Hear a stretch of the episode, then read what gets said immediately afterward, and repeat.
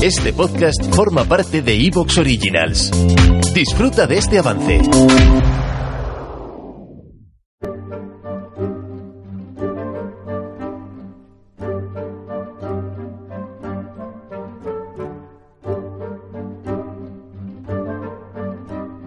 Bienvenidos a Historia Ficción y preparaos para la aventura. En este podcast escucharéis historia en mayúsculas, pero será una historia de ficción, una ucronía. En el programa de hoy vamos a continuar un viaje que empezó en el programa anterior, el Historia Ficción 75. Es aquel en el que el Imperio Romano se produce la industrialización temprana y se describe el proceso de transición directo desde el esclavismo al capitalismo.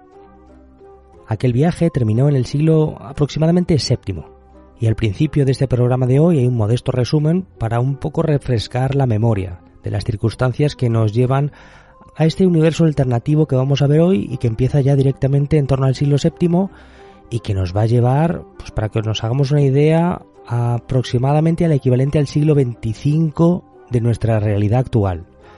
Así que vamos a agregar otros 800 años de historia al episodio precedente de la industrialización en Roma.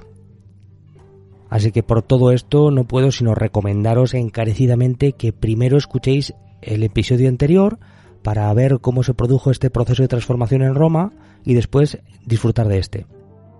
Y dicho esto, no me puedo contener en deciros que el final de este episodio es muy interesante, porque se produce una divergencia tan intensa respecto de lo que podemos imaginar para Roma en todos estos siglos de evolución, de transformación y enriquecimiento, que ya digo, en el propio título, vamos a llegar a la colonización espacial.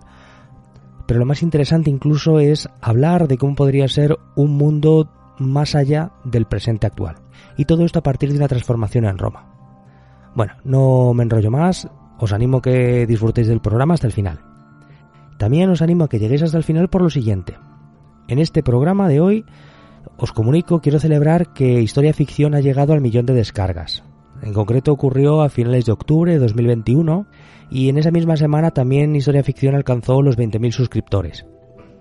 Os agradezco a todos que estemos compartiendo esta aventura ucrónica y disfrutar de este lenguaje para la interpretación de la historia y del relato que es la ucronía. De verdad, muchísimas gracias por compartirlo conmigo, esto es lo que le da sentido. Así que, de verdad, muchas gracias. Y como agradecimiento os quería brindar un pequeño regalo que lo anunciaré al final del episodio, cuando llegue la parte esa de los comentarios. En fin, que estoy muy agradecido y espero que continuemos muchísimo tiempo disfrutando de estas ucronías de historia ficción y vamos allá con el episodio de hoy, continuación del episodio anterior. Como suelo recordar en cada programa, os contaré una historia articulada en torno a hechos reales, aunque reconstruida como una narración de ficción. Mezclaré elementos verídicos con licencias creativas y trataré siempre de que la historia sea absolutamente verosímil. El propósito de esta fantasía es divertirme, y lo haré imaginando una historia que pudo ser. Este podcast es fruto de la imaginación de su creador, David Rico, y espero que disfrutéis del juego.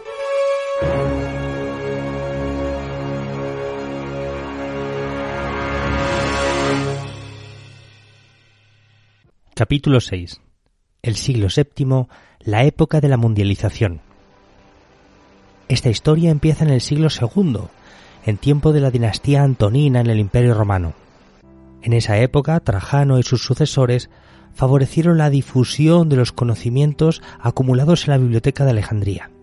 Esta semilla intelectual terminó por germinar durante la crisis del siglo III, cuando la producción artesanal se atomizó por todo el imperio debido a la ruptura de las cadenas de comercio dentro de este enorme imperio que estaba en un momento de grave crisis, ya decimos. La necesidad hizo que surgiesen por todas partes nuevas tecnologías y aplicaciones de estos conocimientos acumulados previamente que permitieron afrontar este aislamiento sobrevenido. Cuando la crisis del siglo III terminó por superarse en tiempos de Diocleciano y Constantino, se produjo una expansión generalizada de las nuevas formas de producción protocapitalistas y la emergencia de una nueva clase social, la burguesía. Esta encabezó un nuevo régimen de producción y un nuevo proyecto social que debía de enfrentarse a un proyecto previo que era el del esclavismo. Por cierto que este esclavismo había entrado en crisis desde luego muy claramente a partir del siglo II cuando se detuvo el proceso expansivo del Imperio romano. Así, en tiempo bajo imperial se produjo el conflicto entre estos dos modelos de sociedad, el esclavista y el que terminaría por dar lugar al capitalismo.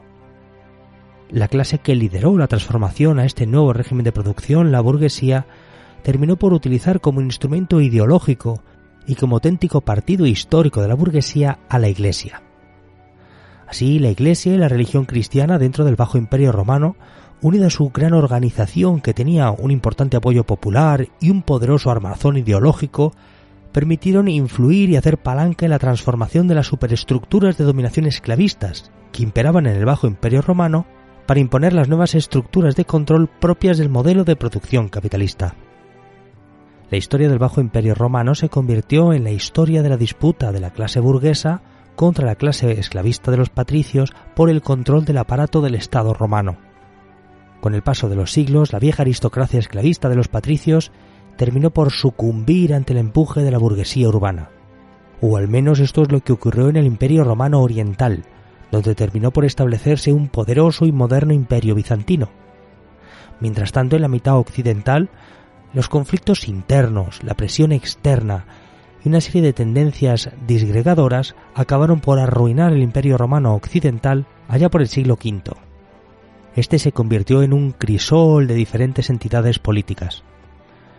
Mientras tanto, el imperio romano oriental, ya decimos convertido en imperio bizantino, floreció y se expandió, en el marco del nuevo régimen de producción que fue transformando las ideologías, la arquitectura, la cultura, el arte, la economía, la sociedad, el ecosistema, las ciudades, todo. Para el siglo VI hay consenso en que el imperio bizantino ya había completado la transición hacia el nuevo modelo de producción capitalista, y esto le dio una ventaja histórica respecto de los vecinos. En esa época del siglo VI, el emperador Justiniano encarnó este esplendor burgués y la expansión colonialista que arrastró. ¿Te está gustando lo que escuchas? Este podcast forma parte de Evox Originals y puedes escucharlo completo y gratis desde la aplicación de Evox. Instálala desde tu store y suscríbete a él para no perderte ningún episodio.